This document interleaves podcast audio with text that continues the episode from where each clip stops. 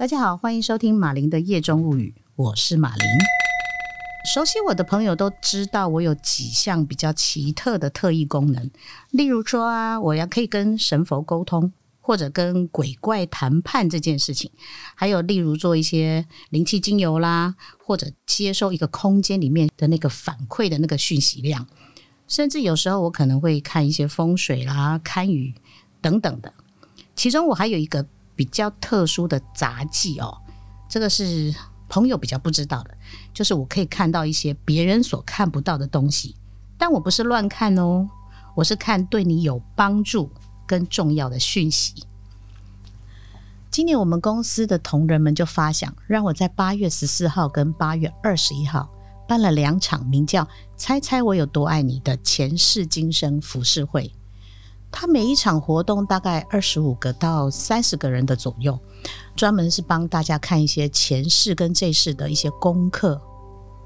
在我当天的现场，我是觉得蛮有趣的，因为很多人得知自己的前世与来历的时候，都会有一种不可思议的感觉，但大部分都是感动到落泪比较多啦。尤其在这前世今生的这个部分，哈，对很多人来说，它是一个非常神秘的。其中呢，有一位小姐呢，她来到现场。那当天我们本来要看她的前世，没有想到她已故的父母竟然来到我们公司的前面啊！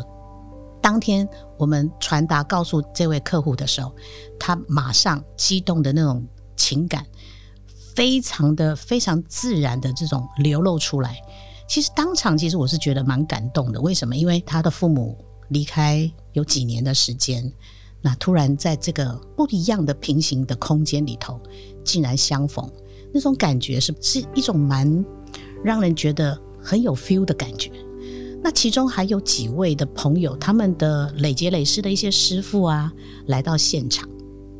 他来到现场之后，来再出现在我面前的这些客户们，让他们理解他这一生他的功课，以及他过去生的一些过去。那个感觉也是让很多的一些不管男生女生啊都非常动容的。说到这个前世今生的问题啊，有一次我在上海，有一家公司，它是国际精品服饰的一个品牌，一位执行长，他请我到他的办公室去做一些堪舆风水的工作。堪舆风水这个部分，最主要是在改善空间气场的这个工作。那当时的这个执行长。因为觉得我难得来一趟啦，于是就找了她两位闺蜜来让我看看。这位执行长啊，本人哈长得身材非常好，而且她的外貌简直像就像一一位明星一样，因为长得很漂亮，然后能力又强，身材又好。这个执行长我蛮喜欢他的。他找了他两位闺蜜来给我看看的时候，因为他们这两位的朋友哦，基本上在感情上不是太顺利。那这位执行长，因为她嫁了一个还不错的好夫婿，她也希望我能够帮助他们找到另一半好的姻缘。一般来说，哈，求桃花这件事情，我会先做几件事。第一个，在我咨询开始的时候，我会先看一下每个女孩子脚上是否缠了红线这件事情。那红线一般来说不是你们看得到的哦，这条红线是打从你出生开始。有的人可能是后天才有的。我印象当中，我曾经在一个电视的节目上看到很有意思的一句话，他说：“所有的女孩子打从出生开始，你的灵魂就已经飞到你未来的夫家去跟你的夫家做连结，所以这条红线的含义就颇有意思了。所以呢，我会先看看她的脚踝上是不是有红线非常明显呐？如果红线蛮明显的，那也代表他的桃花的姻缘已经牵起来了。在找另一半这个部分就不是那么困难的事，但是如果没有，我就得想想办法，看有没有什么方式能够来帮他做补强的动作。在我们看到这个这两位闺蜜的脚踝上是不是有红线这件事情呢？那我也来解释一下好了哈。脚上缠红线的意思就是我们。一般月下老人在你脚上可能绑上一条红丝线，它的样子有点像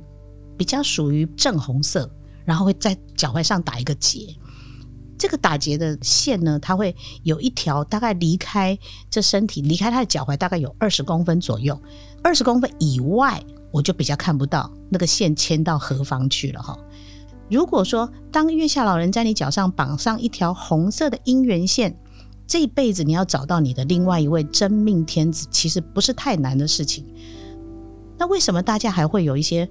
需要寻寻觅觅啦，需要去寻找自己另一半的这个事情呢？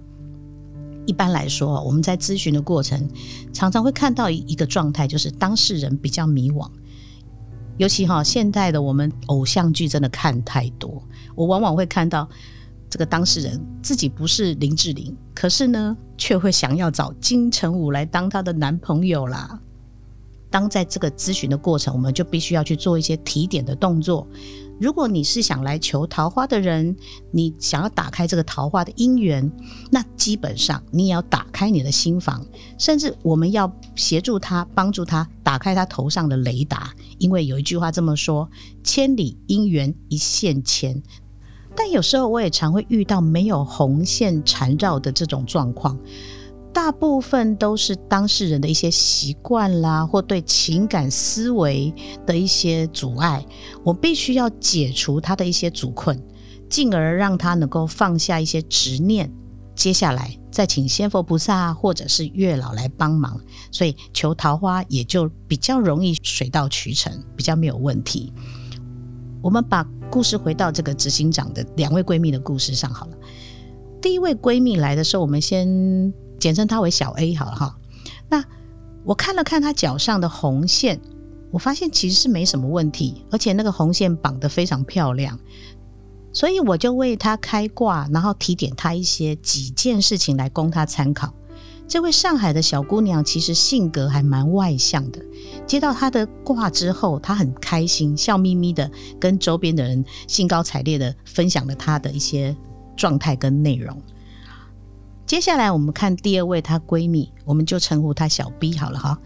那我头低下来，准备让她把脚伸出来，让我看看是不是有红线，我能为她看清楚她脚上的一些状况的时候，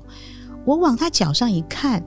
这个人脚踝上绑的不是红线，在他脚上我看到的竟然是一副枷锁，而且它的样子，它的颜色。非常的暗沉，也带一种铁灰色的感觉。上面还有一个铁链子，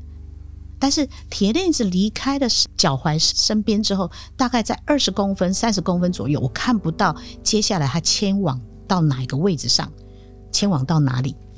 当我告诉他我看到的状况的时候，现场很多在场的人都露出非常惊讶的表情。其实我当下我也非常震惊。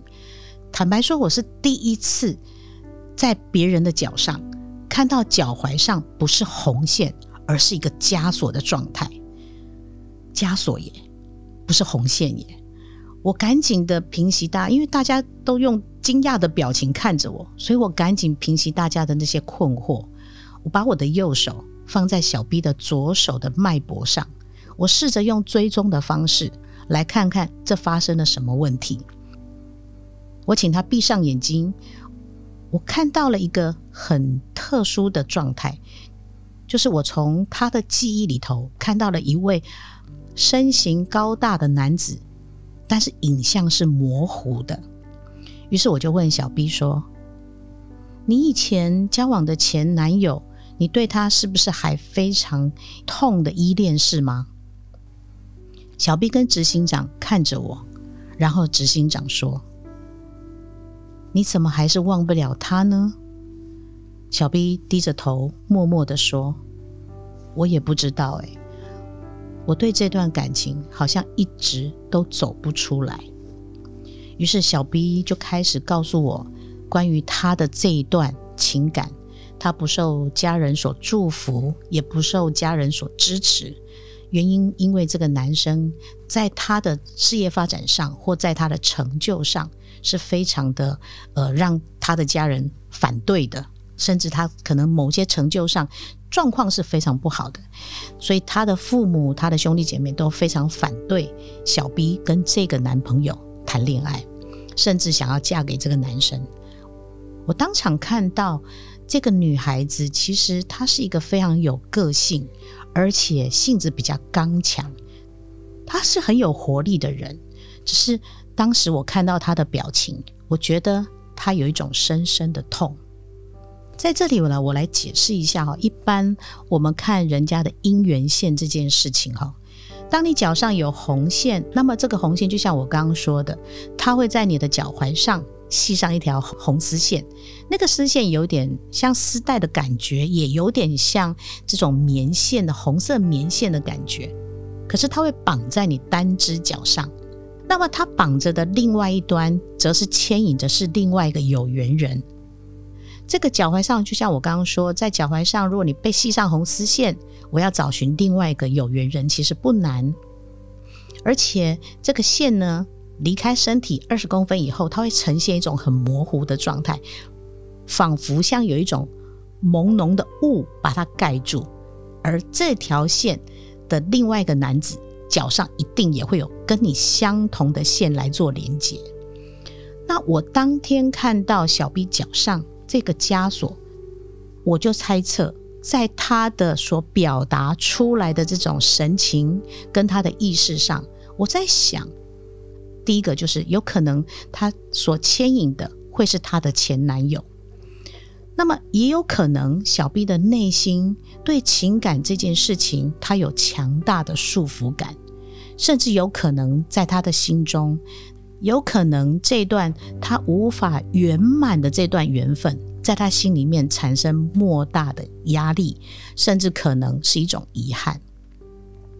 当我们常常看到很多孩子他在情感这条路上，或许他不是这么的顺畅顺利，可是很多的家长可能会因为对物质上的表现，或者是条件上的表现，会对某些孩子有诸多的一些阻力。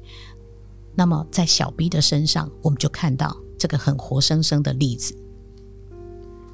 由于时间啊非常有限，我对小 B 说了几句话，因为我还要赶下一场活动。我希望能够帮助他一些事情，并解释为什么别人是红线呢，而你却是枷锁的缘由。随后啊，这个执行长就跟我说：“麦老师，说起她的男朋友，那是一篇好长好长的故事。”看来啊，这的确不是一时半刻可以说得完的，尤其因为时间有限嘛，我们要快速的离开。那于是呢，我就跟小 B 彼此之间留了微信，然后在开之前呢，给他一点鼓励，再做一些后续的追踪。因为这件事情有时候他可能累劫累世之间，或者这一世当中，他的心中的牵绊是必须要放下来的。经过这个事情哈，我原本对在大陆这个区块，我觉得他们在对灵性啦或者宗教这个部分，可能接受度并不是太高。没想到我这个经历，我看到他们其实接受度还是挺高的。那么对我来说，我很少在大家面前提到有这块的功能啦，看红线这块功能。但也相同，我在大陆我见识过任多很多的老师啦或师傅，有时候你机缘好的，你会遇到好的。但机缘不好呢，当然呐，就比较容易遇到一些骗财又骗色的。不只是发生在大陆这个区块，在台湾也非常常见哦。所以啊，我们在选择这样子的老师的服务的时候，真的得慎重。往往我会看到一些异次元啊，或者是一些关于灵方面的事情，我都比较直观。某些状况看到了却不能说的。因为啊，毕竟我还是有很多仙佛菩萨在我背后管着我嘛。这对我的工作上来说，基本上其实是一个极为重要的事情哈。在我从小到大看过许多的师傅啊、老师们在处理一些神职上面的工作，或者我小时候常会听到我父亲跟我说一些以前的一些经历，我也常会听到他们怎么处理呀，或者他过程当中以及后续的一些结果。尤其神职工作这个部分哦。我觉得在处事的心态非常重要，这里面攸关很多的道德、品德、态度，还有人，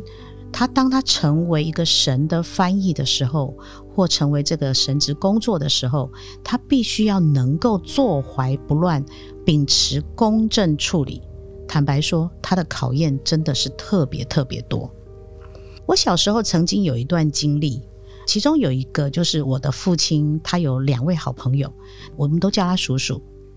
有个比较年长一点，有个比较年轻一点。那其中有一位叔叔，他本身是机身，就是机身啊，大家懂的嘛哈。那也是神职工作的其中一种，他是属于五机类的。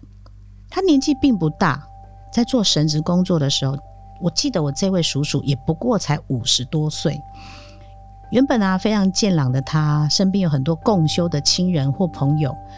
我父亲也是其中的一位。当时我父亲年纪比较大，所以他们都称我父亲为老大哥。我那时候年纪还很小，我很喜欢窝在我爸爸身边，听我爸爸跟叔叔们谈论一些关于神的故事。有一次啊，我爸爸回来，传达了叔叔的一个噩耗，他竟然出车祸过世了。这个叔叔啊，原本他有一个非常正常的工作，他每周都会在。一两天的时间去做神的这个机身，那这一次他跟他的表哥，也就是我刚刚说的另外一个比较大的叔叔起了争执，两个人在某一天在车上争论不休，他表哥怒气之下把这个表弟给赶下车，这个小的叔叔赶下车，自己呢则开车愤而离去，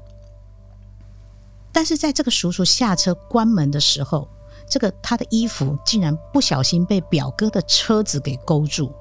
表哥愤怒之下拖行着自己的弟弟好几公尺以外，那么就这样的这个叔叔也就死于非命了。那个时候，我记得在事情事发过后，大人在讨论这些事情的内容的时候，我常常思考，在这个神职工作上的人。他的任务跟他的使命到底是什么？为什么他会遇到这样的事？在很多的一些讯息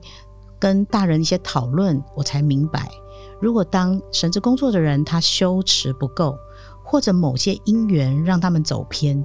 众叛亲离，发生这种意外也就很寻常的。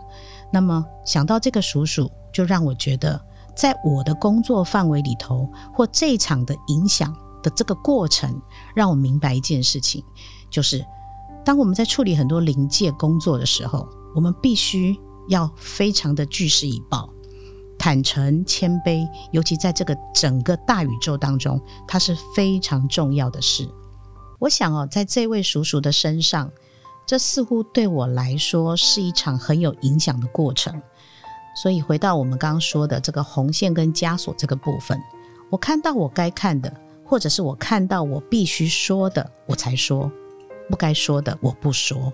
那么，这在处理临界这个工作上来说，我觉得我们必须要据实以报、坦诚、谦卑，尤其在这个宇宙当中，这非常重要。我也劝诫许多修行者，如果你也像我一样看得到、也听得到，或者你有使命跟你的任务，那么修持自己的心，把考验留给自己。这门功课，当我们修得好。我们能为很多人带来福祉，我们多多少少也能为自己和我们的家人带来很多的帮助以及幸福。那么，今天我们所要说的故事就到这里了。如果你喜欢我们的节目或喜欢我们的故事，欢迎你在下面留言。我们下次见，拜拜。